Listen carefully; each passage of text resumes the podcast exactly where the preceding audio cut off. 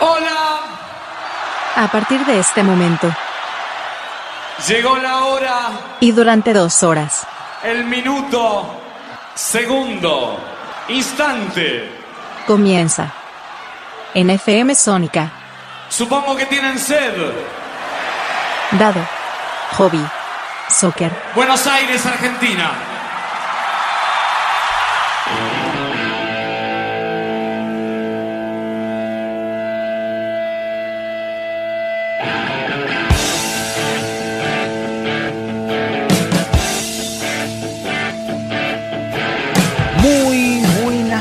Tardes. ¿Cómo les va una nueva emisión de Dado Hobby Soccer? Vamos a poner aplausos eh, típicos aquí en el 105.9. Por ahora solamente, exclusivamente por FM Sónica, de 17 a 19, los días jueves.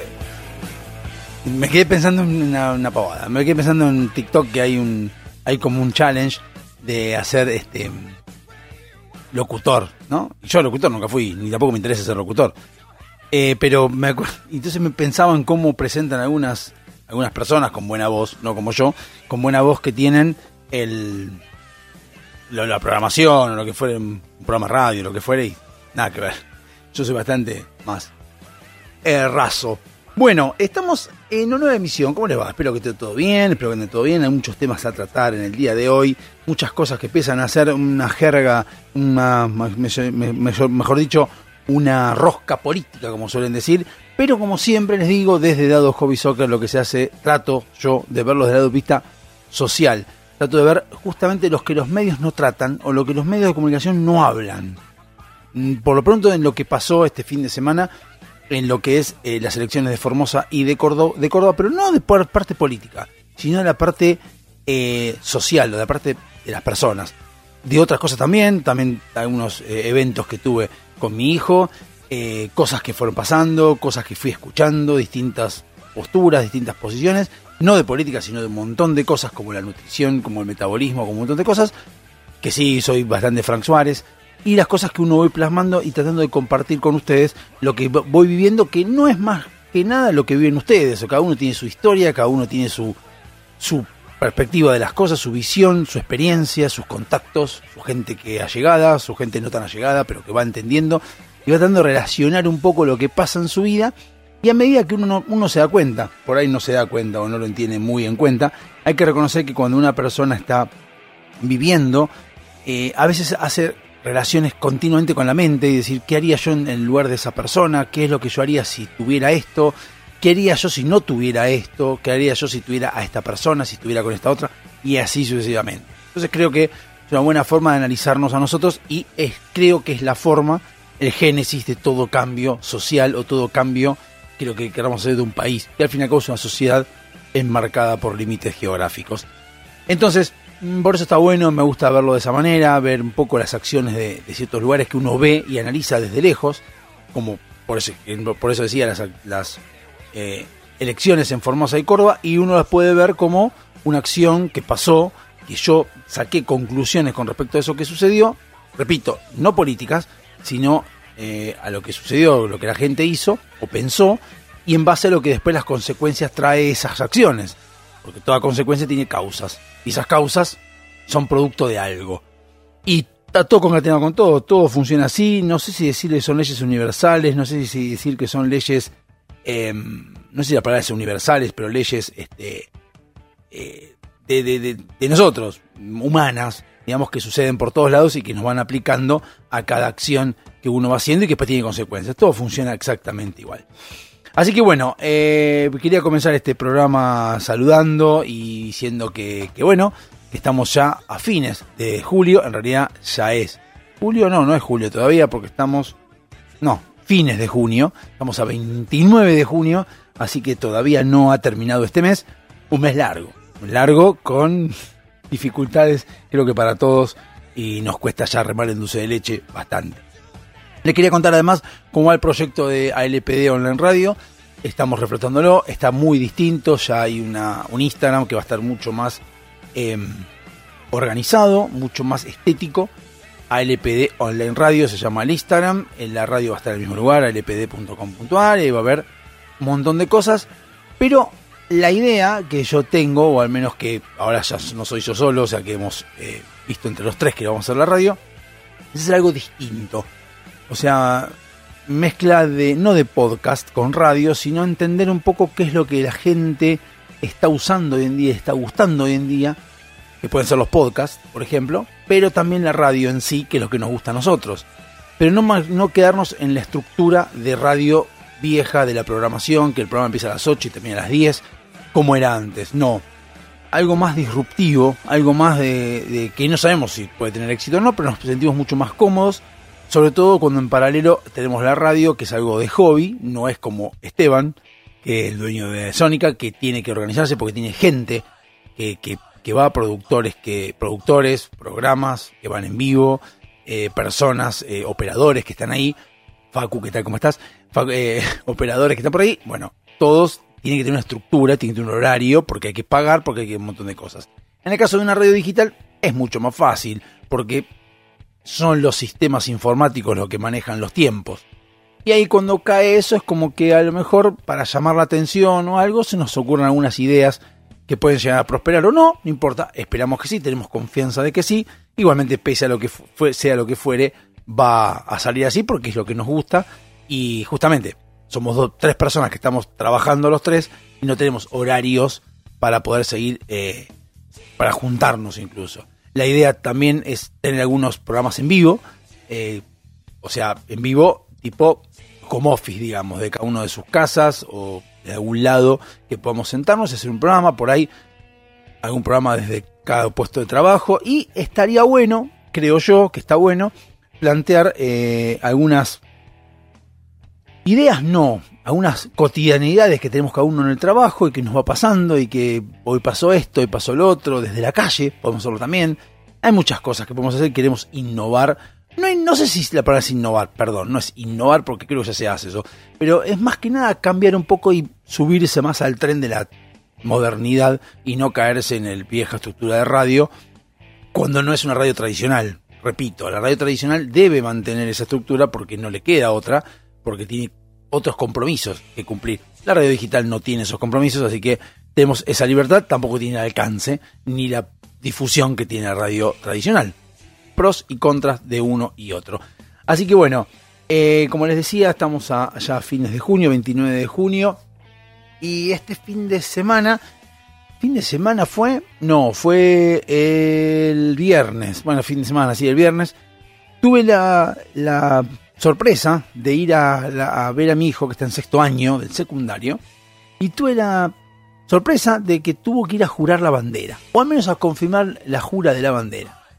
Lo cual yo no recordaba que mi hija lo había hecho también en 2019, entonces dije, la pucha, esto es nuevo, porque la verdad que hay mucha gente que se sorprende. En capital creo que no lo hacen, en provincias. Pero medio como que me queda dando vueltas por ahí. Entonces no, no, no sé si está claro, no sé si se cambió, yo no sé cómo fue, que no es lo mismo lo de cuarto grado, que es históricamente y tradicionalmente los chicos de cuarto grado juran la lealtad a la bandera, sino que los de secundario lo han incorporado lo que ahora llaman la confirmación de los votos de jura a la bandera, digamos, como para decir, che, lo que dije en cuarto grado lo sigo manteniendo y ahora que me voy del colegio voy a seguir siendo un leal y fiel compañero de la Celeste y Blanca más allá del mundial, ¿no? Pero el tema, y acá es donde viene la, la, extraña paradoja, que yo sabía lo del cuarto grado, dije, voy a leer un poco cómo es el tema del secundario. Y en el secundario me encuentro con que no, no figura la, el juramento de la bandera en secundaria. Y lo que dice es otra cosa y me pone muy feliz porque justamente tiene mucho que ver con lo que hacemos en la segunda hora de Hobby Soccer, que dice, a partir de 2020, lo cual ya me hace una paradoja con mi hija mayor, que en 2019 juró la bandera en sexto año, dice, los alumnos de tercer año, ah, de tercer año de las escuelas secundarias de todo el país deberán realizar una promesa de lealtad a la Constitución Nacional, ceremonia que se llevará a cabo el primer día hábil siguiente al primero de mayo de cada año, es decir, el 2 de mayo. Sí, cada algo que era sábado, no, el 2 de mayo. No sabía, desconocía que también había lealtad a eh, la Constitución Nacional, lo cual más que lealtad estaría bueno aprender la constitución como hacemos acá y la leemos, aunque parezca algo eh, aburrido, aunque parezca algo tedioso, habría que hacerlo, porque la verdad, como les dije siempre, es la eh, nuestro manual de instrucciones de cómo manejarnos entre nosotros mismos y saber hasta dónde llega nuestro alcance soberano y hasta dónde tenemos los límites. Entonces, estaría bueno que más que jurarla y prometer lealtad, también eh, aprendamos a aprenderla, justamente. Pero bueno, busqué esto desde cuándo se jura la bandera en, en sexto año del secundario. Y por más que busqué en mi Dios, en mi plataforma eterna de información, no está en ningún lado. En ningún lado figura que los alumnos de sexto año del secundario juran la bandera. No figura en ningún lado. Figura que desde 2019, y acá es donde se podría más o menos concatenar con lo de mi hija Julieta, pero más o menos, ¿por qué digo? Porque dice que desde el 13 de junio de 2019, 2019 pasa lo de la Constitución, pero los alumnos de 15 años realizarán juramento al primer día hábil después del 1 de mayo a la Constitución Nacional.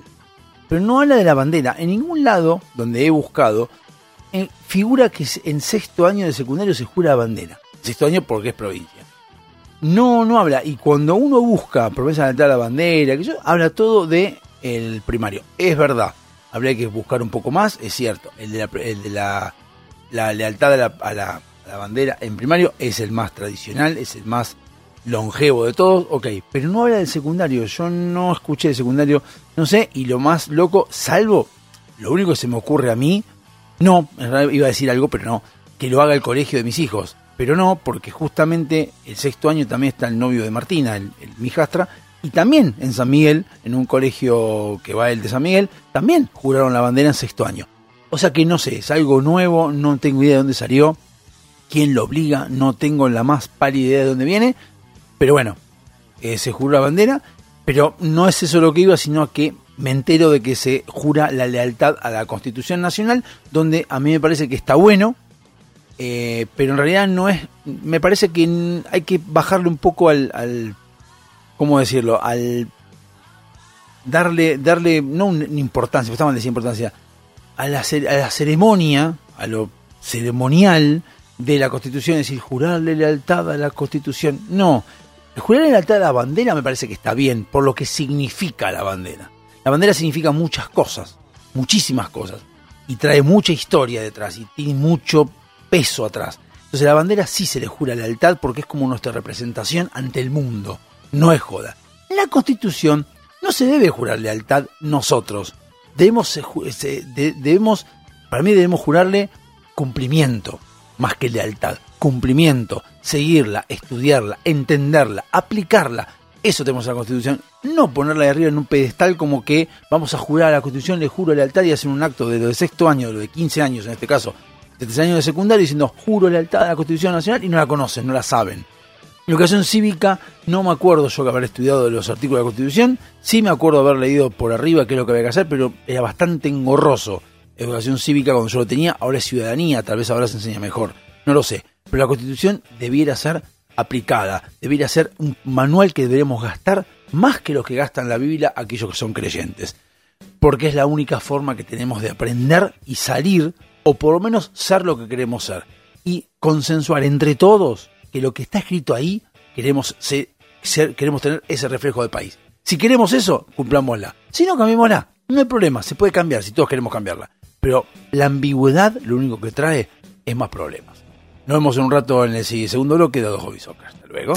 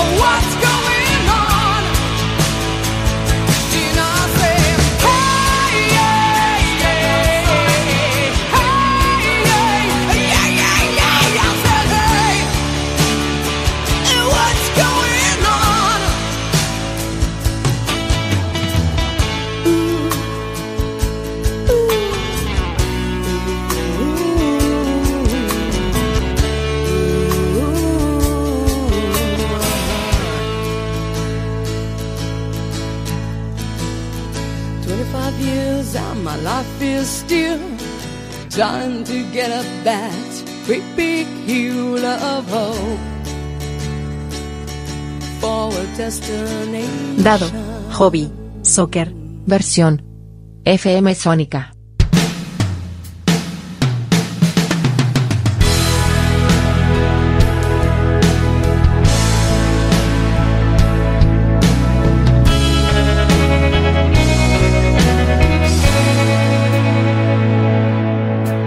Segundo bloque de Dado Hobby Soccer. Otra cosa que también quiero hacer en los programas más adelante es mejorar un poco el tema del programa, poner más de fondo otras cosas. No sé, voy a ver si lo puedo hacer algo mejor. Estoy aprendiendo muchas cosas y la verdad me están gustando de la edición de audio. Bueno, eh, estamos en el segundo bloque y toca la hora de hablar un poquito de lo que pasó en las elecciones de Formosa y de Córdoba. Eh, no importa quién ganó, Lloraira, no sé cómo el que ganó, eso no me importa, es un tema político que lo pueden tratar tanto junto por el cambio como Unión por la Patria. Bueno, y lo pueden hablar entre ellos, no me preocupa, son roscas políticas que no me interesan. Desde que me metí mucho en, en lo que es entender la política, pero entenderla desde el punto de vista humano, de qué es lo que hacen, qué es lo que provocan, qué es lo que proponen, qué es lo que dicen, empecé a entender muchas cosas y la verdad que es mucho más ramplón el tema, es mucho más llano. Parece muy complicado y creo que justamente lo que hizo siempre la política fue llevar palabras más elevadas y más lindas, justamente para complicarla peor. Eh, la política es más, la política y las acciones humanas son mucho más ramplonas, mucho más llano. Debería ser mucho más jerga coloquial y menos pavadas y palabras de anticonstitucionalidad, no. Hay cosas poco más que la gente entienda. O sea, me, me encuentro con algunas personas que, por ejemplo, voy por la calle y en el negocio de Gisela van y todavía no entienden cómo funciona el mercado pago, hay gente que no entiende cómo funciona la inflación, hay gente que no entiende lo que es la emisión monetaria, hay gente que no entiende qué es lo que se puede hacer y qué es lo que no se puede hacer, no entiende qué es lo que es votar las pasos. Entonces, entiendo que las personas pueden no tener la- el conocimiento, pero si desde arriba, desde las personas que sí entienden, o sea, es como que un profesor te hable en, en arameo cuando te quiere enseñar inglés, va a ser complicado, vas a tener que aprender arameo y después vas a poder entender inglés. O sea, es complicado. En el caso de los políticos, en general hacen eso. Te hablan de un, en- con palabras que no son comunes en la jerga coloquial para que vos tengas que entender esas palabras, hasta que vos entiendas lo que quiso decir, ya te cagó. Entonces, creo que la mejor forma es hablar lo más simple posible. No importa si sos tartamudo como Guado, no importa si hablas mal como Macri, no importa si hablas bien como Cristina, no me importa. Lo importante es que lo que digas tenga sustento y tenga contenido. Entonces, es lo que yo voy viendo con la política y cada vez es como que es más evidente lo que uno va viendo que muchos hablan y dejan de hablar. Pero es un tema político, es un tema que es mucho más asqueroso verlo porque cuando uno lo ve de una perspectiva un poco más individualista o más social y más de, de entender y entender lo que está diciendo, llegas a la conclusión de decir, me estás, me estás boludeando en la cara. O sea, básicamente me estás diciendo nada. O sea, no, me no importa, entonces ahí te dan ganas de posta recagarlo a trompada quien te lo esté diciendo.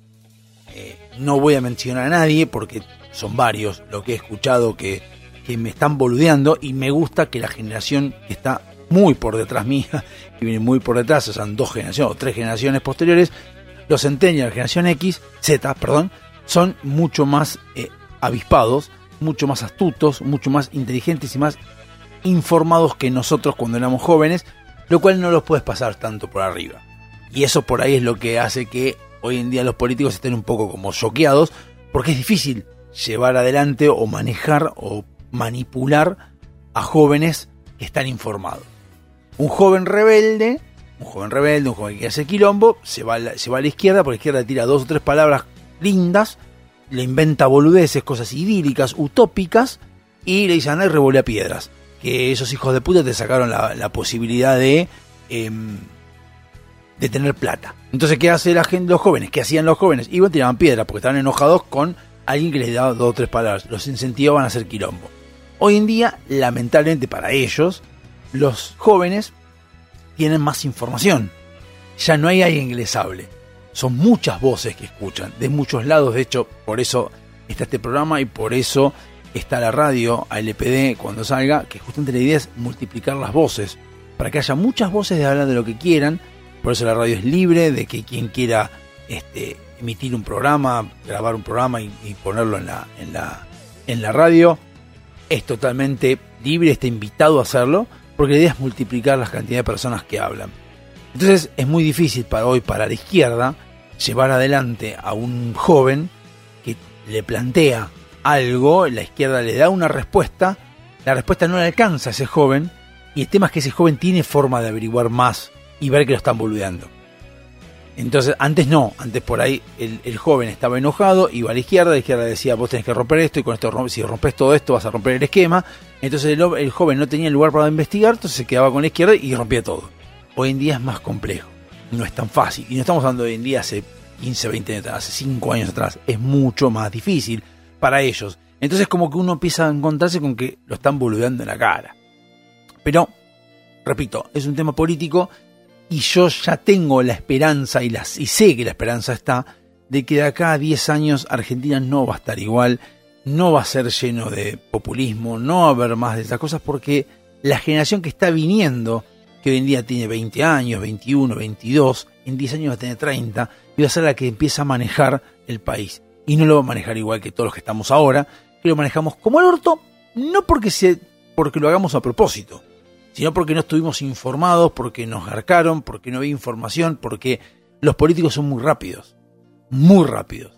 Muy rápidos, dicen una cosa y enseguida la cambian y eso, ese ejercicio lo tienen, esa cintura la tienen. El tema es que cuando no te enterabas que eso pasaba, o te enterabas seis meses después, ya te habían cagado. Hoy en día, basta con que uno diga una cosa. Miren lo que pasó el fin de semana con Guado de Pedro y demás. Guado de Pedro estaba haciendo spot de campaña con la mote diciendo que iba a ser candidato a presidente. Bastaron dos horas para que Cristina diga que va Massa. Fue Massa, se bajó Guado de Pedro. eh, después al mismo tiempo eh, Grabois subió y bajó. O sea, todo ese quilombo es lo que a ellos los está matando. Porque es como que no tienen tiempo de reacción. Les es más rápida la tecnología y la información y la comunicación les es mucho más rápido que lo que ellos quieren hacer.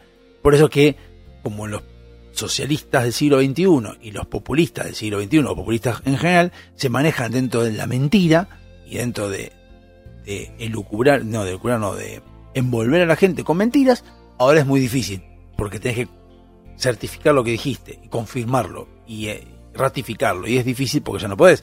O sea, yo no entiendo todavía cómo puede ser que haya gente que vaya pueda votar a Massa cuando Massa dijo que no iba a estar con los kirchneristas.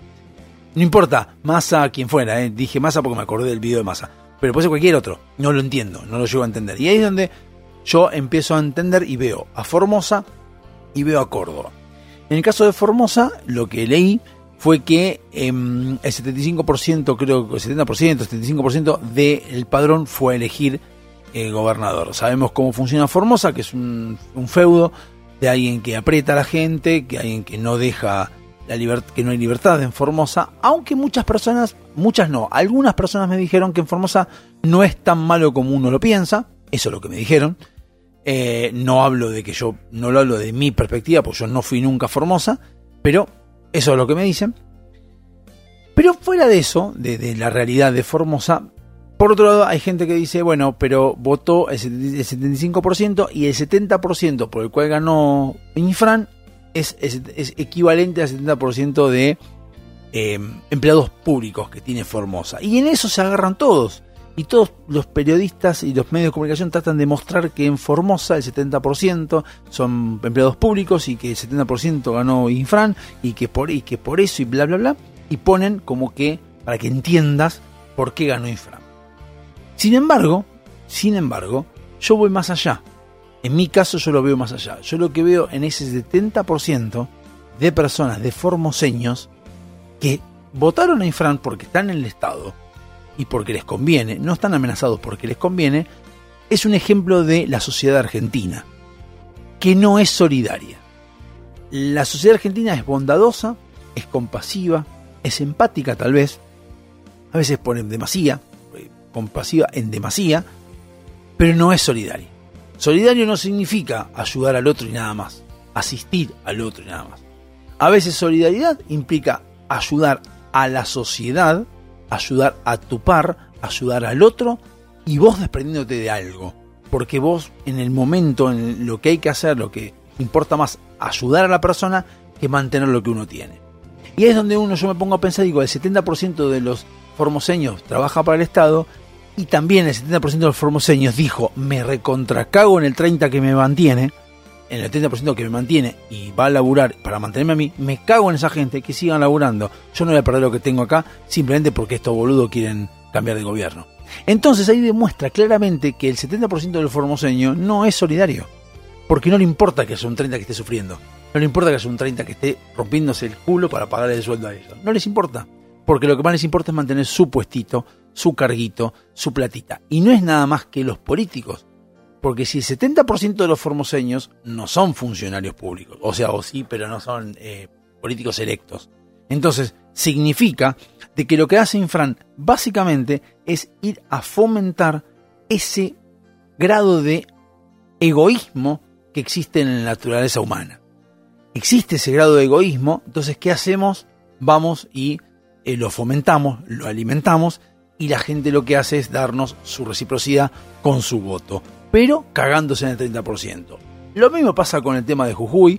En Jujuy hubo quilombo, hubo bardo, todo. La gente real, la que realmente está a favor del cambio de la constitución, que eran detalles que decían que no se podía tomar calles y demás, no vi a nadie, a ninguno de otras provincias, incluyendo Buenos Aires, haciendo manifestaciones en contra de apoyándolo a Morales, por lo que estaba haciendo, si estábamos de acuerdo, y en contra de eh, los zurdos y de todos estos que hicieron quilombo. Nunca hicimos. Ustedes se fijan, y si miran, había manifestaciones en Buenos Aires en defensa de esos terroristas que fueron a pelearse a Jujuy en contra de la policía y en contra de Morales. Pero nadie salió a decirle nada desde acá. O sea, ninguno salió a manifestar desde acá a frenar esa manifestación. No digo frenarla violentamente, pero sí quisiera saber qué pasa. ¿Qué pasaría si un día una manifestación, por ejemplo, en favor de los de los hicieron quilombo Jujuy, vienen a Buenos Aires, se juntan todos los 10.000 que haya, por ejemplo 10.000, y 50.000 se le ponen alrededor. 50.000 con carteles diciendo basta, basta de, de querer voltear un gobierno, por ejemplo. Sin hacer nada, simplemente eso. ¿Qué pasaría? Obviamente, los 10.000 van a salir a, a cagar a trompada a todos. Ahí es donde tiene que saltar la policía y cagar a palo a los que están, a los que están queriendo pegar a los otros. Es sencillo, pero ninguno de nosotros nos atrevemos, nos atrevemos. ¿Por qué? Porque estamos en Buenos Aires, porque estamos lejos, porque estamos cómodos. Y bueno, pasa en Jujuy. Que se encargue Jujuy.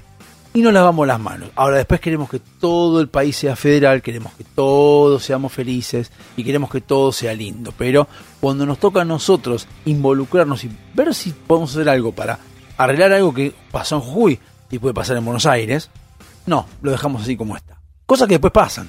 Porque después pasan, las cosas tienen una causa y a veces las causas son muy chiquitas. Y se va creciendo la pelota, va creciendo la pelota, va creciendo la pelota. Es una pelota enorme y no hay manera de pararla. Como en el caso este. Si ustedes piensan dos minutos, es imposible parar ahora, o no es imposible, es muy, muy difícil parar a los sindicatos, a los kirchneristas, a los peronistas, a los zurdos. Es muy difícil, porque estuvieron durante muchos años con un límite muy lejano. No tuvieron límite prácticamente. ¿Y cómo haces para frenarlos ahora? No tenés muchas opciones más que violencia, pero violencia descomunal. Si hubiese cortado al principio, cuando recién empezaban, no hubiese llegado a este momento. Pero bueno, tampoco nosotros pedimos nada. ¿eh? Lo hicimos bien los boludos cuando quisimos. Nos vamos a otro corte y vuelvo después con el tercer bloque de Abajo Soccer y voy a hablar de lo que vi de Córdoba o me pareció de. Hasta luego.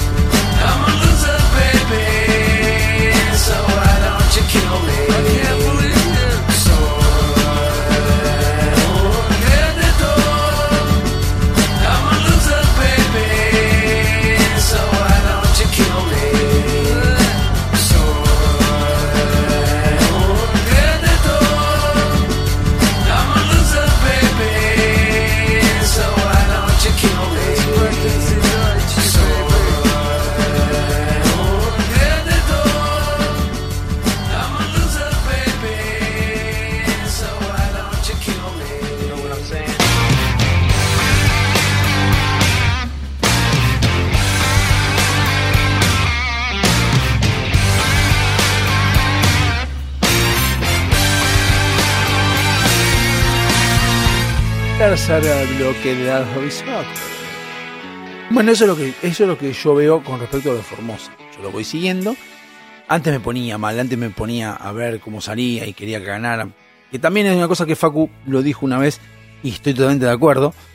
Que no, no yo lo pienso pero no lo decía. O sea, la verdad lo pienso pero no lo decía. Que es, los políticos no ganan. Los políticos son elegidos, punto. No hay victoriosos, no hay nadie que gane, no hay nada que festejar cuando un político es elegido. Yo no veo, no me imagino en democracia, allá en Grecia, hace muchos años, cuando se asignaba al panadero que iba a ser, iba a ser el encargado del Ministerio de Hacienda o de comestibles, festejando porque era el elegido. No, lo elegían y punto. De hecho, debiera ser un problema que te elijan. Vos querés que te elijan, es cierto, pero debería ser un problema para vos, porque si, bueno, ok, me eligieron, tengo la solución, creo que tengo la forma de cómo laburar, pero ahora me eligieron, ahora tengo que responder a lo que me dieron, el poder que me dieron. O sea, se toma mucho como Boca River acá, en Argentina, y realmente eso es lo que genera que tanto se hable de política, porque es como que, como se toma como Boca River, como un partido de fútbol, es como que se habla para, yo soy peronista, yo soy radical, yo soy libertad avanza, y hablan todos así como si fuera que son de un partido político de hincha y se ponen la remera y se tatúan. Eh, yo tengo el tatuaje de la bandera de Gasten, pero me la tatué y les juro por Dios, por mis hijos les juro que me la tatué después de haber leído durante un tiempo qué era libertarismo, qué era liberalismo, eh, de dónde venía la bandera, de dónde, de qué época es, a qué concierne, qué tiene que ver, a qué representa, y un montón de cosas más, y ahí me la puse. Y muchos, algunos la ven y me han dicho, es la, es la, es que está en, en el álbum de Metallica, me han dicho otros que piensan que es un, no sé qué es, porque me las víboras, otros que me dijeron que es mi ley, no, no es mi ley, ¿me entendés? Entonces está bueno empezar a leer un poco y entender lo que podemos leer, lo que tenemos la capacidad de lectura y que podemos, necesitamos leer y compartir con los demás lo que fuimos leyendo, para que aquel que no sabe leer o no quiere leer también tenga la posibilidad de debatirlo, porque el que no sabe leer y el que es pobre, o que lo tratan de boludo porque es pobre, tiene poder de raciocinio. El tema es que hay que darle la posibilidad de que piense. Por ahí le cuesta un poco más, puede que le cueste, puede que no, no lo sabes, pero no darle porque es pobre, no darle, no darle la posibilidad a debatir entre nosotros. Ni el pobre ni el rico, todos debemos debatir y plantear desde dónde surge cada uno para entender por qué dice lo que dice y desde dónde lo dice. Siempre que ponerse en el papel del otro, en los zapatos del otro. Y si viene alguien de una villa y viene y me habla de que es difícil porque en la villa hay tiros y demás, donde en mi casa no hay, yo no puedo decir, bueno, pero no pasa en todos lados. Porque eso es cerrar los ojos y tirar la pelota para otro lado. Tienes que escuchar lo que te dice esa persona y decir, bueno, existe un lugar en mi país, ese país que yo quiero que todos estemos mejor, que pasa esto. Bueno, ¿cómo resolvemos este tema? Y, que, y preguntarle a esa persona. Bueno, explícame un poco cómo es, cómo te manejás, cómo te cuidás, cómo haces para decirle a tus hijos que no vayan por acá, por allá. ¿Cómo haces? Porque es una realidad que vos no conocés, entonces la tenés que conocer. Como también la que tiene mucho, el el que vive en un country, también está bueno saber, conocer cuál es su perspectiva de la vida. Me acuerdo que me contaba mi ex mujer que el jefe vivía en una en un country y nunca se enteró lo que pasó en 2001. Jamás se enteró. Salió de la casa, de- o sea, salió de la empresa, que era en el centro, agarró Panamericana, llegó a Nordelta, prendió música, escuchó música como hacía todos los días, se tomó un vinito, pin, se fue a dormir, hasta luego al día siguiente llegó a laburar y ahí se enteró de todo el quilombo que había habido el 20 de diciembre. O sea, hay gente que vive así. Y esa gente después va a votar también. O sea, así como uno habla que el pobre vota, el rico también vota. Y el rico también vota vale un, vale un, un- un voto. Entonces, al rico hay que contarle lo que pasa en la clase media y la clase baja. Al de clase media hay que contarle lo que pasa en las otras dos clases. Y a la clase baja hay que contarle lo que pasa en las otras dos clases. En todos lados hay que contar lo siguiente para que todos conozcamos la realidad del otro. Es la forma que tenemos de analizar un país. Con respecto a Córdoba, lo que ganó Yoraira, no sé cómo se llama, que defiende Schiaretti, que mucho no entiendo lo de Córdoba porque siempre durante todo el año una propaganda de que Córdoba es la capital ofi- antioficialista, o sea, opositora del país, y sin embargo gana Schiaretti, que es un peronista, que hace años que está, que es de la casta, como se dice, y demás. No se entiende mucho que votaron, pero fuera de la votación de todo eso, leo que el 67% del padrón fue a votar. O sea que hubo un 33% que no votó, no le importó, no quiso, no le gustaban ninguna de las dos, las dos propuestas. Raro que al 33% no le guste. Yo creo que hay un 5% que no fue a votar porque no gusta ninguna de las dos y el resto no fue a votar porque dijo son todos delincuentes. Es así. Y esa gente después se queja, o esa gente después pretende tener el tupé de criticar al que está elegido, cuando tuvo en sus manos la posibilidad de cambiarlo y poner a otro. No hay ningún tipo de... No, hay muchas más herramientas en la democracia, no es que hay miles y miles de herramientas para, para poder em, cambiar o poner un gobierno. Cambiar un gobierno se cambia muy fácil. Cuando termina su ejecución, pum, se vota otro que haya tenido eh, la, la- voluntad, la- las agallas, lo que fuere, de presentarse. Lo votas y cambias de partido político, de administrador. Listo, va otro gobernador. A ver qué hace este. Y eso es lo que tenemos que ver nosotros también. O sea, yo creo que nadie habla de la baja participación. Sí, en algún que otro portal dicen baja participación de los comicios de Córdoba, sí, pero no están diciendo la responsabilidad que conlleva el hecho de no tener gente que haya ido a votar. Es muy, muy feo el tema de, de que vaya 67% nada más, porque después no eran unas pasos. De hecho, si no van unas pasos y un 70% va a las pasos, yo digo, bueno, está bien, porque las pasos son para elegir gobernante o elegir candidato, chupa un huevo. Pero la gobernación no, este es tu gobernación. Hay un montón de, aparte eh, como se vota hoy en día, no creo que, no sé si Córdoba tiene auto digital, calculo que sí, no sé, pero se vota gobernador, después hay, gober- hay intendentes, un montón de gente que se va votando en el medio y que tienen que ver con tu vida cotidiana.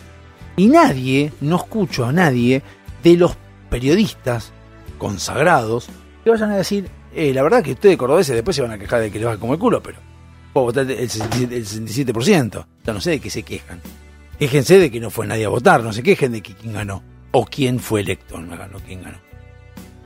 Tiene mucho que ver, tiene mucho que ver también, y acá para sacar un poco de la política, eh, que hemos, he tenido charlas con, con Giselle y con otras personas con respecto al metabolismo y que yo veo mucho a Frank Suárez. Ella fue la que me inculcó a Frank Suárez y yo lo veo y se los recomiendo. Y siempre tenemos discusiones con respecto a la industria farmacéutica, que son negocios, yo. Entonces, siempre trato de decir, sí, pero siempre el ser humano tiene alguien a quien echar la culpa para salvarse de las cagadas que hace. ¿A qué me refiero con esto? Es obvio que la industria farmacéutica, como la industria alimentaria, como la industria textil, como la industria financiera, como cualquiera de esas, va a manejarse por plata, con plata y para ganar plata, nada más que eso. Y el que va a ganar plata no lo hace porque te, te obliga a, ganar- a- gastarla, a que vos inviertas plata, es porque te hace creer que te convence. Si viene un tipo eh, en Antártida y pone un iglú y dice que él va a coleccionar pingüino, y los va a vender los pingüinos, nadie le va a comprar pingüino, porque están ahí abajo. En cambio, si yo te empiezo a... Obviamente, porque el ser humano, el que esté en, esté Antártida no necesita pingüino. Ahora, si yo estoy en, en- en Buenos Aires y veo que vos estás corriendo, y yo te doy un crédito bancario que te digo, no, con el crédito vas a poder cambiar el auto, vas a comprarte ropa, irte de viaje, qué sé yo, te muestro la parte linda. Te muestro la parte, la parte fea, no te la muestro. Que encima nosotros tenemos el tipo de quejarnos por la letra chica famosa. Te quejas. Pero lo que no se empieza a entender es el concepto por el cual fuiste al banco. Hay un crédito para boludear, para cosas de lujo tuya que vos querés.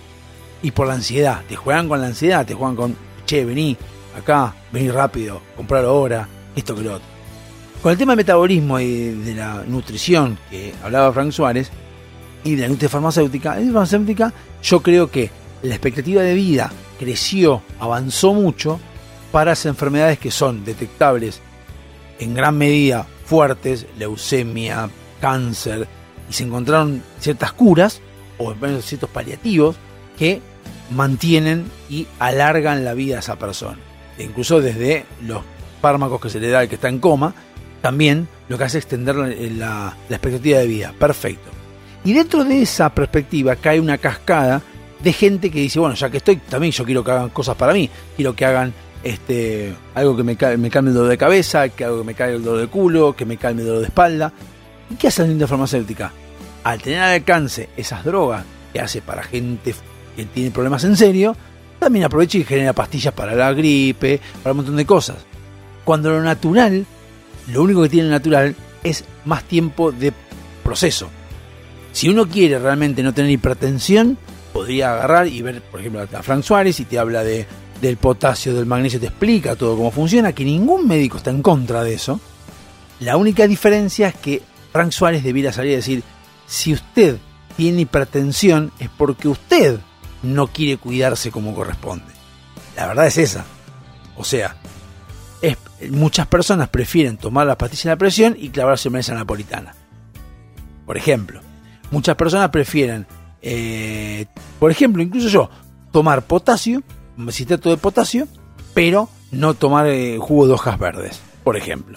El jugo de hojas verdes, hojas verdes es mucho más barato, es mucho más engorroso hacerlo que tomar una cucharadita de potasio, obviamente, pero es más cómodo. Entonces, lo que pagan las personas, lo que pagamos todos es la comodidad, es querer hacer lo más cómodo posible. Nos olvidamos de lo que realmente tenemos que hacer para solucionarlo lo más rápido posible. Y siempre hay una excusa, siempre no tenemos tiempo, siempre "Ay, no puedo porque estoy laburando, y no puedo porque tengo que hacer esto, y no puedo porque yo quiero jugar a la Xbox, y no puedo. Y siempre hay una excusa por el cual no hacer las cosas. Entonces, pero después nos quejamos. Nos quejamos porque nos duele la espalda, pero no vamos al gimnasio. Nos quejamos porque estamos gordos, pero no dejamos de comer. Nos, dejamos, nos quejamos porque tenemos alto tenemos hipertensión arterial, pero no, pero no nos ponemos a tomar potasio y entender cómo funciona el tema del sodio en el cuerpo, para qué sirve el sodio, el colesterol. Y hay un montón de información que hay que tener. Pero sí vemos TikTok, porque TikTok es más divertido. Entonces en TikTok, ¿qué nos meten? Publicidad de, de hamburguesas, todas cosas que nos gustan. Hoy lo vi también, yo fui a, mi, trabajo ya hace años, que me hago, me cocino seis y media de la mañana, me hago un arrocito con una salsa que tengo preparada de antes, me llevo eso y ya fue. Antes cuando no tenía comida, llevaba plata y me comía un sándwich de milanesa, me comía un sándwich de jamón y queso, lo que sea, siempre algo no tan saludable. ¿Por qué sucede esto? Porque realmente no estamos en conciencia de que debemos manejarnos de otra forma y entender cómo, cómo que la culpa es nuestra, siempre es nuestra. El argentino, por lo pronto, que es la sociedad que yo más o menos conozco, trata en la medida posible de disparar, de escaparle a las responsabilidades. Decir, yo no tengo nada que ver, yo no fui, este no fue, o aquel, y no sé, la culpa es de Macri, la culpa es de Cristina, la culpa es de Suárez, la culpa es de, de la industria farmacéutica, la industria, la industria alimenticia, otra más. La culpa siempre es de otro, nunca es nuestra. Esa- creo que es un tema del ser humano, no del argentino nada más, pero tenemos que sentarnos y decir, bueno, a ver, tenemos un país riquísimo en minerales, en comida, en un montón de cosas. Empecemos a leer, empecemos a investigar. Hoy en día tenemos YouTube, tenemos Internet, que es lo, que, lo mejor que pudo haber hecho el ser humano en la historia. Empecemos a analizar, a ver qué nos muestran, qué nos explican los demás. Probar con el tema de cuando tenemos un estrés, abrazar un árbol, por la descarga a tierra que nos da la, electricidad de la, del estrés y todo un montón de cosas más que hay que aprender. Y en base al aprendizaje podemos aplicarnos a nuestras vidas. Entonces, con respecto a Córdoba, si el 67% del padrón electoral fue a votar y ganó este muchacho, y vos estás enojado porque querías ganar a, ganar a eh, juez, pero no fuiste a votar, y te tengo que decir que te jodas, primero. Y si no fuiste a votar porque no te gustaba ninguno de los dos, y votá otro. Siempre hay una alternativa. Vota a la frente izquierda. No puedes no estar de acuerdo con nadie. Si no, es la más cómoda. Son todo chorro y no voy. Y después nos cagan a todos. Nos vemos en el próximo bloque de Dados Hobby Soccer y ya con la constitución en la mano. Hasta luego.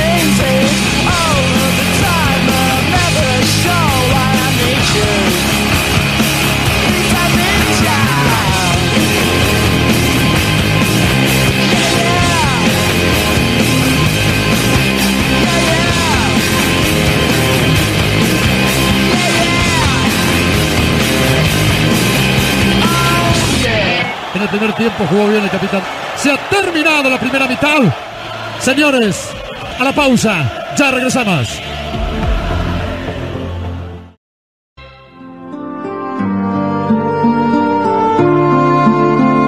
Mientras tanto, aquí, en la gran ciudad, una nueva hora comienza.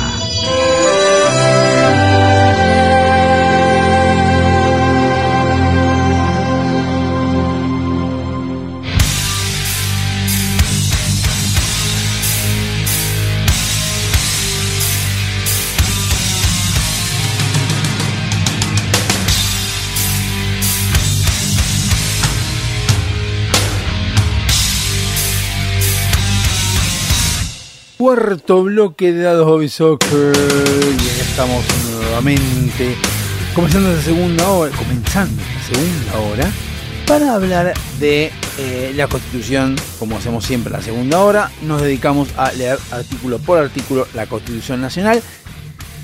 Más allá de que yo pensaba después buscar eh, cuáles fueron las modificaciones que hicieron la en la Constitución desde el 1853 en adelante. Por ahí estaría bueno también, lo pensé en un momento, ¿eh? leer las constituciones provinciales. Porque como ya leímos en esta, cada provincia tiene su constitución provincial. Y esa tenemos que leerla también, que debe ser mucho más corta que esta, entiendo, para poder llegar a entender cómo funciona tu provincia donde estés leyendo esto, escuchando este programa, ya sea de acá de Buenos Aires o por www- www- www.fmzonica.com.ar puedes escuchar el programa, así que por ahí lo estás escuchando de otra provincia, no lo sabemos. Y bueno, estás escuchando de otra provincia, gracias. Y podés saber, podemos leer tu constitución provincial en algún momento. Pero eso veremos después. Mi intención es terminar con esta antes de agosto, cosa de que lleguen las pasos y uno sepa a quién tiene que votar y qué es lo que tiene que hacer. Eh, o por lo menos tener una idea. Eh, habíamos dicho que la semana pasada que llegamos hasta la Cámara de Diputados, donde estábamos en la lo que sería el capítulo primero de la segunda parte, bueno, un montón de, de tecnológico que no viene al caso ahora, lo pueden buscar, de la parte del, del diputado. Y ahora vamos a pasar a la otra parte de la Cámara Alta, como suele decir, que es el Senado, del capítulo segundo. Empieza en el artículo 54 que dice el Senado se compondrá de tres senadores por cada provincia y tres por la ciudad de Buenos Aires, elegidos en forma directa y conjunta, correspondiendo dos bancas al partido político que obtenga el mayor número de votos y la restante al partido político que le siga en número de votos. Cada senador tendrá un voto, lo cual está bueno. Cada senador, tendrá un voto. Lo está bueno porque creo que es el más heterogéneo de todo de lo, del, otro, del otro. El de diputados es más un quilombo, como verán, porque hay que modificarlo el tema de, las de la cantidad de gente, de acuerdo a la cantidad de gente que hay. Es como más un quilombo la Cámara de Diputados. Por eso es más es una rosca que hay en el medio y que hay un bolonqui de políticos que van, vienen, negocian y demás, porque el, el diputado es donde está el quilombo general. El Senado es más parejito, donde te dicen, bueno, elegimos dos senadores, se eligen tres senadores, de do- dos de los que ganaron, no importa la diferencia abismal, 80% uno y el otro el 2%, no importa, va el de 2% también, es uno de los senadores, lo cual el 50% de los que ganaron es para, para el que segundo, o sea que está bien porque es más heterogéneo. De artículo 54 o artículo 55. Son requisitos para ser elegido senador, tener la edad de 30 años, haber sido 6 años ciudadano de la nación, disfrutar de una renta anual de 2.000 pesos fuertes, o de una entrada equivalente y ser natural de la provincia que lo elija, con dos años de residencia inmediata en ella, lo cual está bien, porque el tema de, hay que ahí. Artículo 56. Los senadores duran seis años en el ejercicio de mandato y son reelegibles indefinidamente. Hmm. Pero el, Senado se renovará a razón de una tercera parte de los distritos electorales de cada... Uy, Dios, qué mal estoy leyendo. Pero el Senado se renovará a razón de una tercera parte de los distritos electorales de cada dos años. Acá, creo, bajaría los seis años a cuatro, igual que diputados, y eh, iría directamente a que no sean reelegibles indefinidamente. I'm sorry. No. Eso lo sacaría. Artículo 57. El vicepresidente de la Nación será presidente del Senado, pero no tendrá voto sino en el caso que haya empate en la votación. Les pido mi disculpa que la historia me juzgará. Mi voto no es negativo, no es positivo. ¿Se acuerdan de Cobos? Allá cuando empataron con el tema de la 125 en el Senado. Eh, seguimos. Artículo 58. El Senado nombrará un presidente provisorio que lo presida en caso de ausencia del vicepresidente y cuando éste ejerce las funciones de presidente de la nación. Bien sabemos que el vicepresidente, cuando se ausenta el presidente, el vicepresidente es el que toma los cargos y toma el- la posta y dice, yo ahora soy el presidente, yo quiero ser presidente, y ahí lo tenemos. O sea que Cristina, cuando Alberto se va de joda por ahí, es la presidente de todos argentinos. Aunque no nos guste, pero es así. Tanto que decíamos que no. Sobre todo los que dicen, no es presidenta, no ves que no. Artículo 59. Al Senado corresponde juzgar en ejercicio público a los acusados por la Cámara de Diputados, o sea, actuar como justicia, debiendo sus miembros prestar juramento para este acto. Cuando el acusado sea el presidente de la Nación, el Senado será presidido por el presidente de la Cor- Corte Suprema.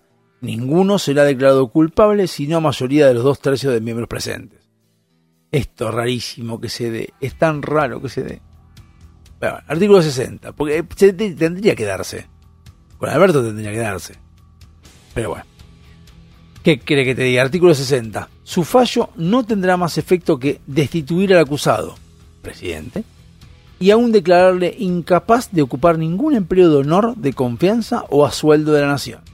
Pero la parte condenada quedará, no obstante, sujeta a acusación, juicio y castigo conforme a las leyes ante los tribunales, o, tribunales ordinarios. O sea que está todo bien, no pasa nada, como es Cristina, pero eh, esperemos todavía. Hay que esperar a que se las proscriben, como dice la tarada. Artículo 61. Corresponde también al Senado autorizar al presidente de la Nación para que declare en estado de sitio uno o varios puntos de la República en caso de ataque exterior. Yo no sé si el Senado aprobó a Dual, a Dualde, a De la Rúa hacer estado de sitio allá en 2001. Yo no lo sé. Yo creo que fue de la Rúa de una se mandó sin hablar con el Senado y creo que es uno de los quilombos que armó. Eh, me parece, me parece que fue así. Tendría que investigar mucho más, pero dice, por ejemplo, cuando se declara el estado de sitio.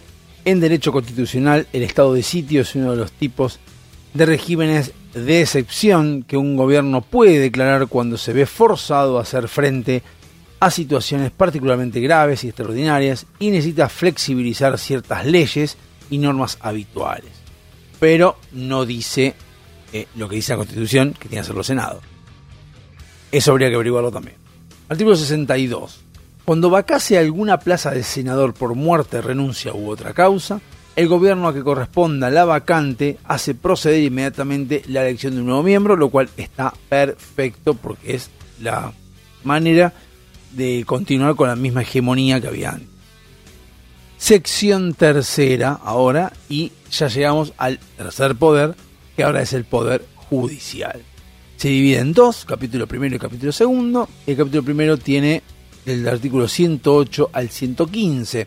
Comenzamos con el 108 del Poder Judicial, que es, el que vela por lo que el legislativo eh, promulga, o menos el Artículo 108. El Poder Judicial de la Nación será ejercido por una Corte Suprema de Justicia y por los demás tribunales inferiores que el Congreso, Congreso estableciere en el territorio de la Nación. Como verán, como siempre digo, uno putea siempre el Poder Ejecutivo, pero el Poder Legislativo es el más importante de los tres. Porque ahí estamos todos nosotros. Ahí estamos nosotros representados realmente. Alberto a nosotros no nos representa. Alberto es administrativo. Nosotros votamos a Alberto, porque lo votó la gente. Votamos a Alberto porque pensamos que él va a poder administrar la plata como corresponde. Punto. Pero el poder nuestro real está en el Congreso, no el Poder Ejecutivo. Artículo 109. En ningún caso el presidente de la Nación puede ejercer funciones judiciales, lo cual me lleva a pensar que Cristina en qué momento fue una abogada exitosa si nunca tuvo un juicio a su favor. Arrogarse el conocimiento de causas pendientes o restablecer las fenecidas. 110. Los jueces de la Corte Suprema y de los tribunales inferiores de la Nación conservarán sus empleos mientras dure su buena conducta y recibirán por sus servicios una compensación que determinará la ley y que no podrá ser disminuida de manera alguna mientras permanecieran en sus funciones. Esto de la plata, a mí cuando hablan de plata, mucho no me gusta. Artículo 111. Ninguno podrá ser miembro de la Corte Suprema de Justicia sin ser abogado de la Nación con 8 años de ejercicio y tener las calidades requeridas para ser senador.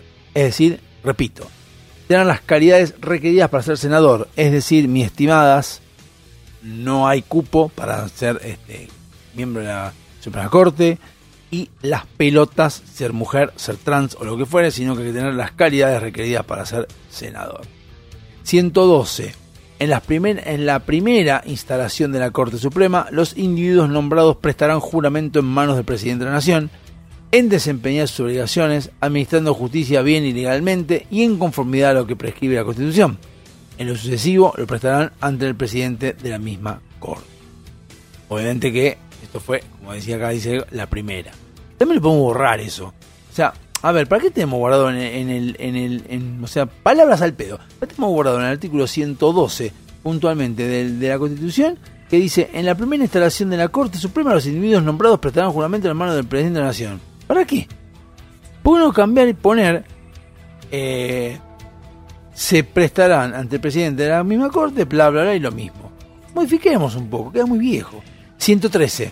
La Corte Suprema dictará su reglamento interior y nombrará a sus empleados, como hace el Poder Legislativo. 114. El Consejo de la Magistratura, regulado por una ley especial sancionada por la mayoría absoluta de la totalidad de los miembros de cada Cámara, tendrá a su cargo la selección de los magistrados y la administración del Poder Judicial. El Consejo será integrado periódicamente de modo que se procure el equilibrio entre la representación de los órganos políticos resultantes de la elección popular, de los jueces de todas las instancias y los abogados de la matrícula federal. Será integrado asimismo por otras personas del ámbito académico y científico en el número y la forma que indique la ley. Serán sus atribuciones del Consejo de la Magistratura. Seleccionar mediante concursos públicos los postulantes a, a las magistraturas inferiores. Emitir propuestas en temas internas vinculantes para el nombramiento de los magistrados de los tribunales inferiores administrar los recursos y ejecutar el presupuesto que la ley asigne a la Administración de Justicia, ejercer facultades disciplinarias sobre los magistrados y decidir, no, decidir la apertura del procedimiento de remoción de magistrados, en su caso ordenar la suspensión y formular la acusación correspondiente, y 6. Dictar los reglamentos relacionados con la organización judicial y todos aquellos que sean necesarios para asegurar la independencia de los jueces y la eficaz prestación de los servicios de justicia. Y creo que vamos con el último, 115, sí, 115.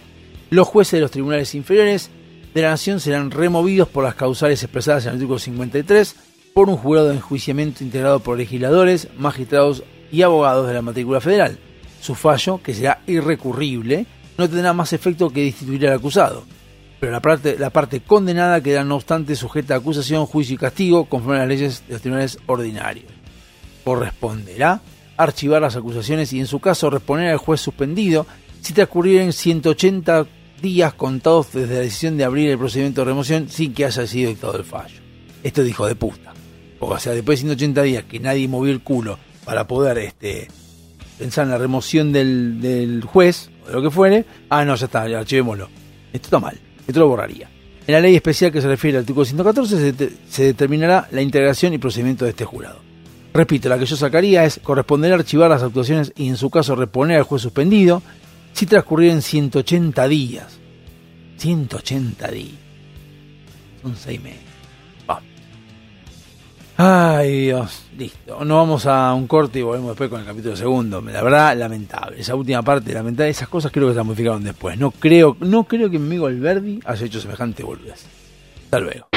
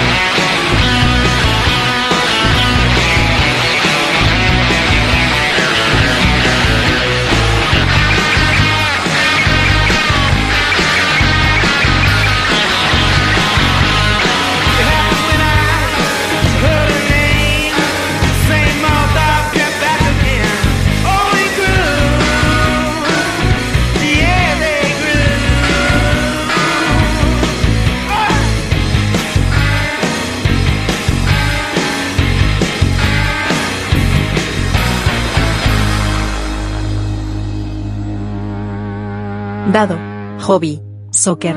Versión. FM Sónica.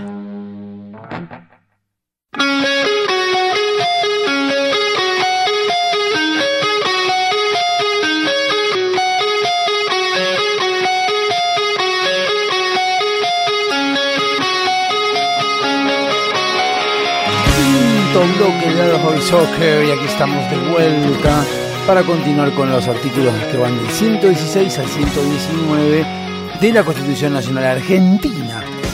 Que en este momento estamos en el Poder Judicial. Disculpen los ruidos si se escuchan, golpes y demás. Es como ya les dije, es el cooler.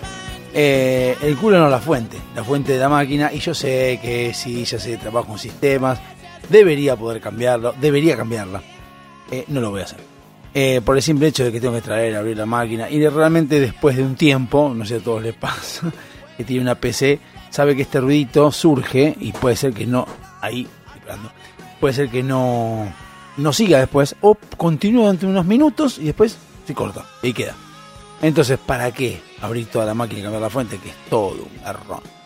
Antes no entendía. Yo recuerdo cuando empecé a trabajar en sistemas, que yo veía que máquinas que hacían ruido, y yo dije, no, pero ¿por qué las máquinas hacen ruido? Cambiémosle la fuente. Y después de un tiempo, ya después de siete años trabajando ahí, dije, no, ni pedo, cambio nada. Deja no la cambio, que, la, que la cambie otro, o en su efecto, cuando deje de andar, la cambiamos y entendí a la gente de sistemas. Bueno, estamos por la sección tercera del Poder Judicial. Hemos leído el capítulo primero, vamos a con el capítulo segundo, que tiene como título Atribuciones del Poder Judicial, es decir, las, los alcances del Poder Judicial, básicamente para, en la jerga coloquial. Son cuatro artículos del 116 al 119 y comenzamos con el primero, que es el 116, eh, es cuatro porque pues ya sabemos, 116, 117, 118, 118 y 119. Hoy estoy como medio disléxico, no, disléxico no porque está, es una falta de respeto a los disléxicos reales que tienen ese problema. Eh, no, yo en realidad me estoy dando cuenta que estoy teniendo dificultades, no para hablar, porque dificultades para hablar no tengo, pero lo que sí tengo son dificultades para hacerme entender. Y eso no está bueno. O hablo rápido y cuando hablo rápido no se entiende. Eh, yo sé por qué, porque la verdad es porque me faltan dientes. Y uno dice, ¿y qué tiene que ver? Bueno, la, la boca es una cavidad donde hace eco las cuerdas vocales y salen los, sonidos. Si vos no tenés la boca bien eh, completa, con todos los, los, dientes para que rebote el sonido y salga, eh, no podés modular bien, la lengua está para los costados y bueno. Entonces, yo que soy de hablar rápido, encima, hablo rápido porque quiero como marcar mi concepto, lo que fue, y no se entiende. Entonces tampoco se entiende en la radio a veces. Por eso trato de ahora de modular un poco más y hablar un poco mejor. Sí, la solución sería ponerme más dientes, pero ya está. No, muelas. Artículo 116. Corresponde a la Corte Suprema y a los tribunales inferiores de la Nación el conocimiento y decisión de todas las causas que versen sobre puntos regidos por la Constitución y por las leyes de la Nación, con la reserva hecha en el inciso 12 del artículo 75, y por los tratados con las naciones extranjeras, de las causas concernientes a embajadores, ministros públicos y cónsules extranjeros, de las causas de al almirantazgo y jurisdicción marítima. De los asuntos en que la nación sea parte, de las causas que se susciten entre dos o más provincias, entre una provincia y los vecinos de otra, entre los vecinos de diferentes provincias y entre una provincia o sus vecinos contra un Estado o ciudadano extranjero. Es decir, el Poder Judicial se encarga de velar por las garantías, derechos y garantías que emanan de esta Constitución. El artículo 117 dice que en estos casos la Corte Suprema ejercerá la, su jurisdicción por apelación según las reglas y excepciones que prescriba el Congreso, pero en todos los asuntos concernientes a embajadores, ministros y cónsules extranjeros y en los que alguna provincia fuese parte, la ejercerá originaria y exclusivamente. Es decir, el Poder Judicial se encarga, además de todas las cosas que el Congreso marca, que son las leyes que uno habla, pues las únicas personas que no tienen que ver con las leyes del Congreso son los embajadores, ministros y cónsules extranjeros. A ellos la Corte Suprema tiene libre potestad. Artículo 118. Todos los juicios criminales ordinarios que no se deriven del derecho de acusación concedido a la Cámara de Diputados se terminarán por jurados luego de que se establezca en la República esta institución. Y habíamos dicho que en otro artículo se pedía que fuera, eh, ¿cómo se llama?, instalado el juicio por jurados. La, la, actuación de estos juicios se hará en la misma provincia donde se hubiere cometido el delito, pero cuando éste se cometa fuera de los límites de la nación, contra el derecho de gentes, el Congreso determinará por una ley especial el lugar que haya de seguirse el juicio. Acá la Constitución nos marca un montón de cosas, por ejemplo, esto es lo que yo, a esto es lo que yo me refería cuando decía de leer la Constitución. O sea, existe la posibilidad de que vos, que una persona, ciudadano argentino, cometa un delito en el exterior, y vos, según el artículo 118, cuando un, un argentino eh, comete un crimen ordinario, la Constitución te ampara para poder traértelo para acá y decir, vení, vos vení para acá, eh, también que tiene que tener tradición, ¿no? Pero traerlo para acá y juzgarlo como corresponde. Cosa que nunca escuché que hagamos, nosotros no hacemos nada de eso. Dejamos que los argentinos velen y maten gente por ahí, los que hayan sido o vayan, vayan a robar a otros lados. Artículo 119. la traición contra la nación consistirá únicamente en tomar las armas contra ella o en unirse a sus enemigos prestándoles ayuda y socorro. El Congreso fijará por una ley especial la pena de este delito, pero ella no pasará de la persona del- delincuente, ni la infamia del reo se transmitirá a sus parientes de cualquier grado, es decir, si hay un tipo que está preso por este tipo de quilombo, no tiene por qué comerse el garrón la madre, el padre, el tío, lo que fuera. Y acá, con el artículo 119, estaría bueno debatir y estaría bueno llegar a una conclusión que obviamente muchas personas, sobre todo los que están más tirados, al- tirados a la izquierda, van a decir que esos fueron los militares. Y los militares fueron los que tomaron las armas contra el Estado, contra la nación y demás. Sin embargo, debo corregirlos y decirles que en realidad, objetivamente y técnicamente no es así, sino que los que se alzaron en armas contra el Estado, te guste o no te guste, fueron los subversivos. Los montoneros, el ERP, todos los que estuvieran fuera de lo que es el ámbito eh, gubernamental, se alzaron en armas contra los militares, que eran los que estaban en el poder en ese momento, o al menos, en realidad, uno dice los militares entraron en el 76, y básicamente no, porque Perón era militar. O sea, los militares ya estaban antes. En todo caso, los que estaban en el 76 fueron Videla, Macera, Estracera, Estracera, Videla, eh, no me acuerdo el borracho cómo se llamaba. Me sabe Gorbachov, pero no, no es Gorbachov. Eh, Galtieri. Bueno, todos esos, Lanuse, todos esos es, eran una junta militar que gobernó la Argentina de facto del 76 al 83. Pero antes, cuando estaba el presidente, el teniente general Perón, a ver chicos, no era abogado, era militar, muchos de los que participaban dentro del gobierno de Perón eran militares también. O sea, nosotros tenemos dos o tres nombres, Isabelita y Juan Domingo Perón, pero los que estaban alrededor de Perón eran militares. Los militares ya estaban en el poder de 74, votados por la gente, entre paréntesis. Así que este, los que se alzaron en armas contra el gobierno militar fueron los subversivos. En realidad les aplica el, artículo 119, donde lo vamos a repetir, y dice, la traición contra la nación consistirá únicamente en tomar las armas contra ella, que fue lo que hicieron, o en unirse a sus enemigos prestándole ayuda y socorro. Puede ser, no sé, que se unan, que venga uno, te venga a Chile y te quiere invadir y vos te unís a Chile.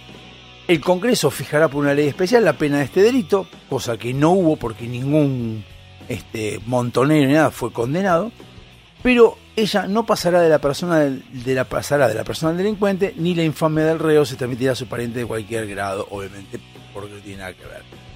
A ver, eh, suena la típica, porque es, es very typical, diríamos, que cuando uno salta, no sé si en defensa, pero sí atacar a los que hicieron las cosas mal, porque Montoneros también hizo, puso bombas, mató gente, eh, violó, masacró también.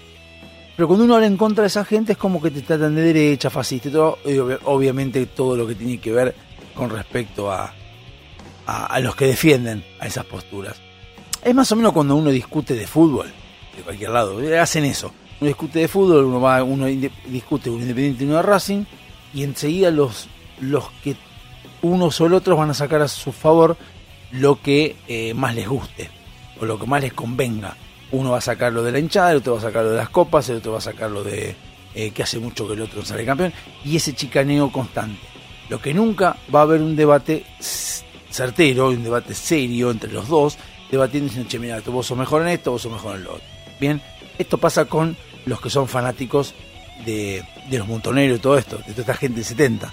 No te van a tra- tratar de charlar y de debatir con buenos modales y todo. No van a ir a tirarte mierda directamente a decirte que sos un fascista y un montón de, de epítetos que no tienen sentido, porque no tiene sentido lo que dicen, no tienen ni razón, o sea, son ignorantes además. Pero bueno, lo van a decir porque es lo que les conviene para eh, poder defender su postura. Y esto pasa lo mismo, pero la realidad es que si vamos técnicamente a lo que pasó, sí, los que tomaron la, los que tomaron el, poder eh, fueron los eh, el poder no los que tomaron los las armas fueron los eh, montoneros. Te estoy diciendo porque llegamos al artículo 119 y vamos a, a la sección cuarta aquella vez del gobierno federal que empezaba con legislativo ejecutivo y judicial y tenemos un solo artículo que habla del ministerio público el artículo 120 porque es- está solito ese dentro de lo que es la sección cuarta de la segunda parte ¿no? de la Constitución.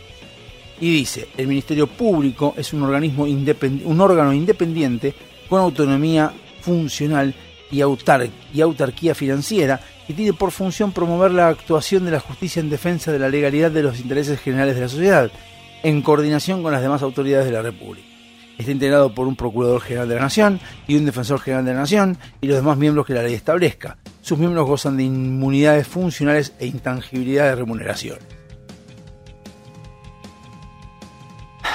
¿Por qué respiro? ¿Por qué hago esto? Porque este cierto artículo 120 está como, como arreglado, amañado para que alguien lo hizo. Yo no creo que alguien, o sea, tengo que ver si alguna vez el artículo 120 ya existía donde decía que sus miembros gozan de inmunidades funcionales e intangibilidad de remuneraciones, como diciendo, no puedes tocar el sueldo de los cosas. Como, no sé, me suena como que en la época que se hizo la constitución, no sé por qué me suena, no había, eh, no pensaban en la plata todo el día. No sé por qué, no me preguntes por qué, pero a mí no me termina de. Y después vamos en el próximo capítulo, en el próximo capítulo o en el próximo bloque, vamos a hablar de el último de todos, que es el gobierno, gobiernos de provincia, en título segundo, la segunda parte, que va del artículo 121 al 129, y acá es donde podemos empezar a ya entender cómo funciona la Constitución, que habla de los derechos y garantías al principio, después habla de cómo se forman los gobiernos, el gobierno legislativo, ejecutivo y judicial, cómo se forman las provincias, cómo se forman los diputados, cómo se eligen los senadores. Y ahora vamos a hablar de los gobiernos provinciales y qué responsabilidades tiene cada uno con por sobre, no, por sobre no, en relación a la Constitución Nacional. Eh, lo estuve pensando hoy también mientras estaba haciendo entre bloque y bloque y la verdad que sí, me gustaría empezar a leer la constitución provincial de cada provincia, valga la redundancia, sobre todo por el tema de Formosa, esto de que hay una perpetuidad en el poder y que Mendoza no se puede, en Córdoba más o menos. Entonces que me gustaría para entender mejor cómo funciona cada provincia y entender que cada uno se maneja como se le canta, según lo dice esta constitución, uno puede tener, debe tener su, su constitución, pero tiene que ser similar a la constitu- constitución nacional. Vamos a ver qué es lo que dice cada provincia en su constitución, pero eso lo vamos a ver ya eh, mucho más adelante, creo que entre las PASO y las generales, entre una y la otra. Así que, bueno, señores, nos vamos, les dejo este tema, que voy a dejar en temazo, en el capítulo quinto y terminamos luego con el sexto y último capítulo de esta emisión de Hobby Soccer, creo que es la 108. Hasta luego.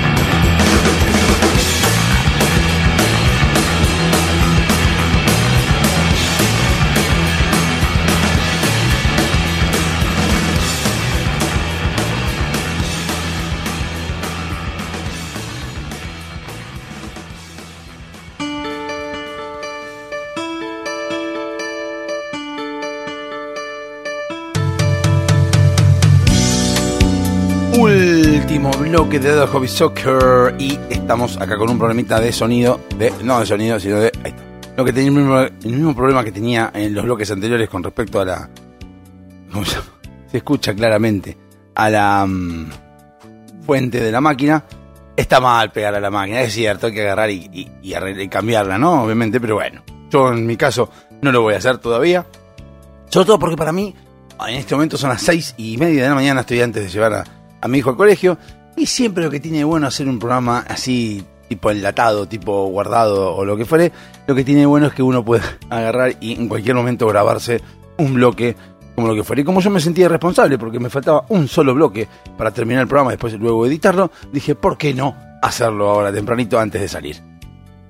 Por lo tanto, acá me tienen sentadito para terminar con el tema de la constitución, para seguir leyendo los gobiernos provinciales y les reconozco que ayer cuando me fui a dormir y me fui a acostar y dije, la verdad que está bueno el tema de agarrar las, las constituciones provinciales y empezar a leerlas a ver qué es lo que dice cada una, qué es lo que abarca, qué, cuáles son los alcances, porque realmente pasaron eh, y se habla mucho, de, pasaron cosas como las elecciones en Formosa, como dije antes, de Córdoba, y la verdad que está bueno eh, tener planteado la, la constitución de cada provincia qué es lo que permite, porque ah, yo soy de las personas también, como siempre les digo, que está en los, no estoy en los pequeños detalles yo, sino que eh, los pequeños detalles son los que hacen las grandes cosas. Y una constitución provincial que permite o prohíbe ciertas cosas, si nosotros las sabemos, qué es lo que prohíbe y qué es lo que permite, nos va a permitir manejarnos dentro de nuestra provincia y entender qué hace cada uno y dónde va cada uno. Por ejemplo, no cuesta mucho entenderlo, sobre todo una persona de 47 años debería saberlo, pero eh, con el tiempo uno entendió por qué motivo, por ejemplo, Máximo Kirchner quiere ser diputado, por qué encabeza la, lista de diputados.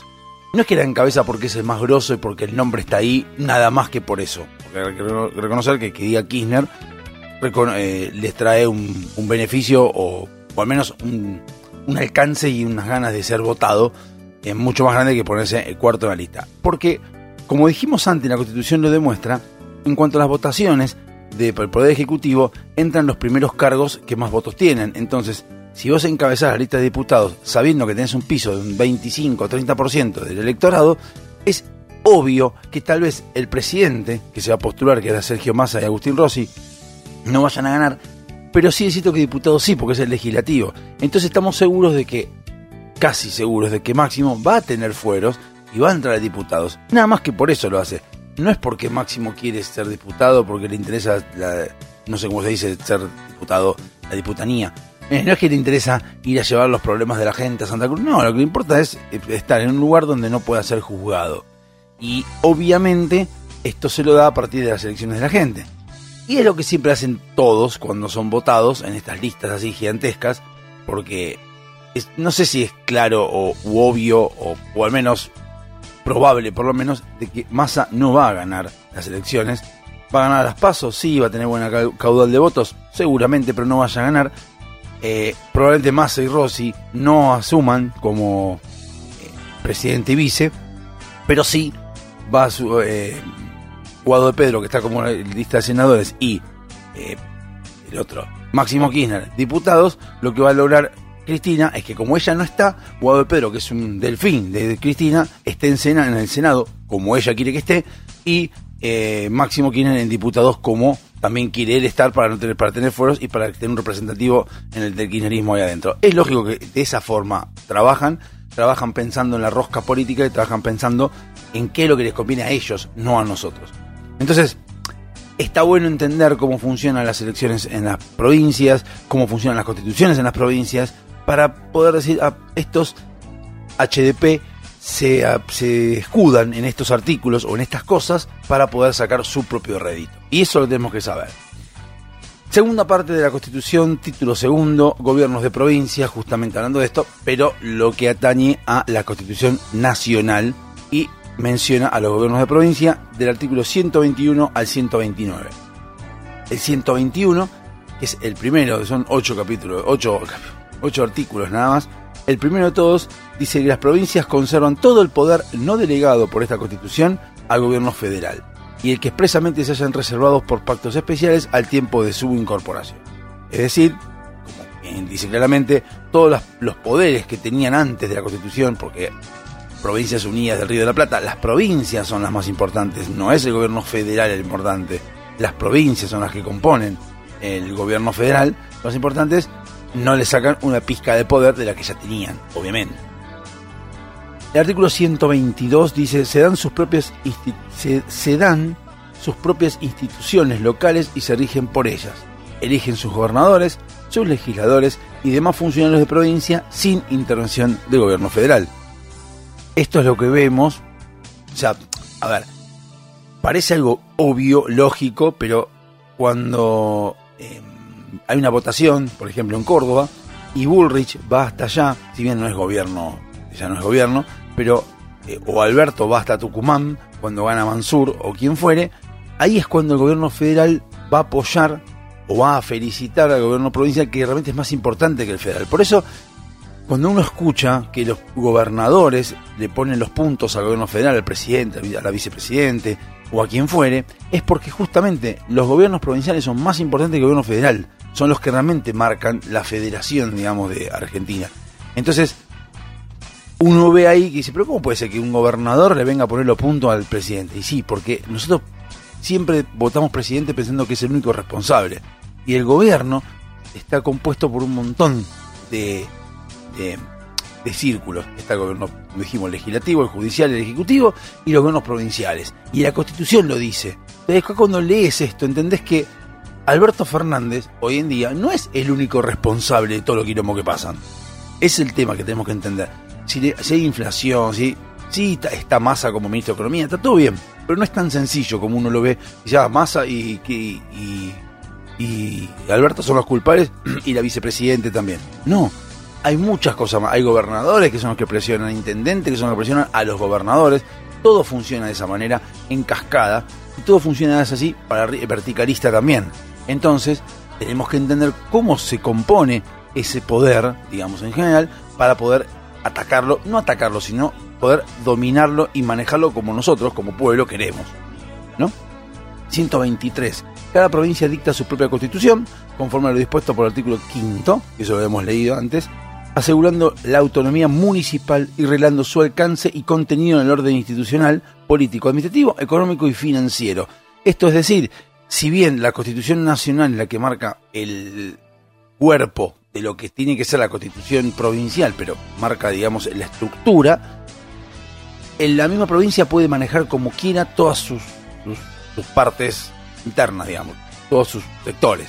El orden institucional, político, administrativo, económico y financiero, partiendo de la, de la Constitución Nacional, que después en cada una de las provincias podemos llegar a ver a qué se refiere, que tiene un poder judicial, un poder eh, ejecutivo, un poder, poder legislativo, está la legislatura porteña, está la, la- no sé si está diputados, palabra diputados, pero está legislatura, eh, está la justicia provincial, está el poder judicial nacional, provincial, está todo eso, como que se manejan como un pequeño constitución nacional, pero dentro de la provincia. Y como se marca desde la provincia de la nación, tenemos que entender también que ahí ellos, las provincias, pueden manejar su, sus reglas a piacere sin salirse de los límites de la Constitución Nacional, obviamente. Artículo 124. Las provincias podrán crear regiones para desarrollar desarrollo económico y social y establecer órganos con facultades para el cumplimiento de sus fines y podrán también celebrar convenios internacionales en tanto no sean incompatibles con la política exterior de la nación y no afecten las facultades delegadas al gobierno federal o el crédito público de la nación, con conocimiento del Congreso Nacional. La ciudad de Buenos Aires tendrá el régimen que establezca a tal efecto. Corresponde a las provincias el dominio originario de los recursos naturales existentes en el territorio. Es decir, vos vivís en esta región, vos podés manejar a piacere tu región y podés hacer subregiones para desarrollo, lo que vos quieras, parque industrial, lo que se te cante, sin irte de los límites de la Constitución Nacional y lo que puedes hacer es manejar vos los recursos naturales que tengas. Eso está bueno porque es lo que uno habla a veces de por qué no se manejan las provincias con sus propias ganancias, con sus propios desarrollos, en lugar de estar pidiéndole al gobierno nacional que les eh, pague. Pero eso es un tema importante. A ver, que tenemos que entender nosotros. El artículo 124 lo que te dice es, de no te vayas de la Constitución Nacional, ¿bien? Pero ahora, de lo que te tocó a vos en suerte con recursos naturales, manejalo como vos te parezca para desarrollarte. ¿No? O sea, vos tenés libertad de hacer lo que vos quieras. El tema es que con la coparticipación que existe hoy en día, donde la provincia le pide a la nación plata, las provincias no desarrollan nada, no tienen la voluntad de desarrollar. Es como cuando uno habla de que le da a ciertas personas planes sociales y no les da la- las ganas de, de- capacitarse. ¿Para qué? Si te van a regalar plata igual. Esto es lo mismo, provincias funcionan exactamente igual que cualquier ser humano. 125, no sé si vamos a llegar, no, 125, no sé si vamos a llegar. Las provincias pueden celebrar tratados parciales para fines de administración de justicia, de intereses económicos y trabajo de utilidad común, con conocimiento del Congreso Federal y promover su industria, la inmigración, la construcción de ferrocarriles y canales navegables, la colonización de tierras de propiedad provincial, la introducción y establecimiento de nuevas industrias, la importación de capitales extranjeros y la exploración de sus ríos por leyes protectores de, estos fines y con sus recursos propios. Las provincias y la ciudad de Buenos Aires pueden conservar organismos de seguridad social para los empleados públicos y los profesionales y promover el progreso económico, el desarrollo humano, la generación de empleo, la educación, la ciencia, el conocimiento y la cultura. Yo acá no, de- no pondría, cambiaría una palabra. Las provincias pueden celebrar tratados, las provincias deben celebrar tratados parciales para fines de administración de justicia, bla, bla, bla. O hay que obligar a las provincias a que desarrollen su potencial, que elaboren su potencial y sacar la, la coparticipación, sacársela. No sé, flaco, si te tocó la pampa y no tenés para cultivar no yerba, bueno, hace otra cosa. Fíjate tus recursos naturales, qué es lo que te dan, qué es lo que te permiten, cómo te puedes desarrollar y hacerlo por ese lado. Pero no vengas a romperme las bolas con el resto de los impuestos que tienen que ver con lo nacional y para otras cosas. Eso hay que sacárselo ya. Y el artículo 126 va a ser el último. Las provincias no ejercen el poder delegado de la nación, no pueden celebrar tratados parciales de carácter político, ni expedir leyes sobre comercio o navegación interior o exterior, pues está en la Constitución, ni establecer aduanas provinciales, pues está en la Constitución, ni acuñar moneda, ni establecer bancos con facultad de emitir billetes, sin, sin auto- autorización del Congreso Federal, ni dictar los códigos civil, comercial, penal y de minería después que el Congreso los haya sancionado, ni dictar especialmente leyes sobre ciudadanía y naturalización, bancarrotas, falsificación de moneda o documentación del Estado, ni establecer derechos de tonelaje, ni armar buques de guerra o levantar ejércitos, salvo el caso de invasión exterior o de un peligro tan inminente que no admita dilación dando luego contra eh, dando cuenta al gobierno federal, ni nombrar o recibir agentes extranjeros.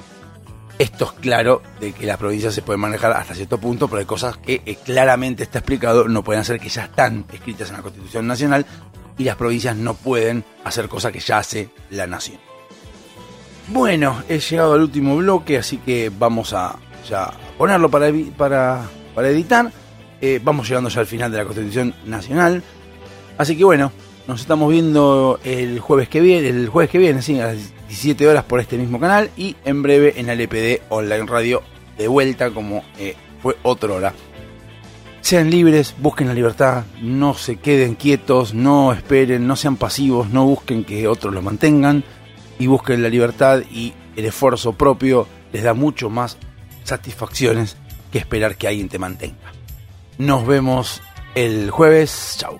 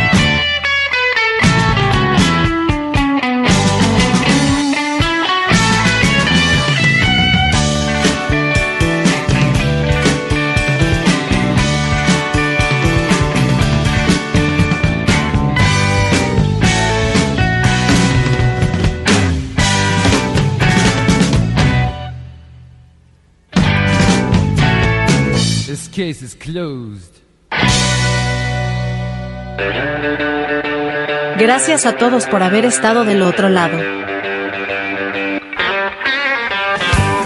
La semana que viene volvemos. Dado Hobby Soccer. Dos horas a pura reflexión. En este mismo canal. Que tengan una excelente semana.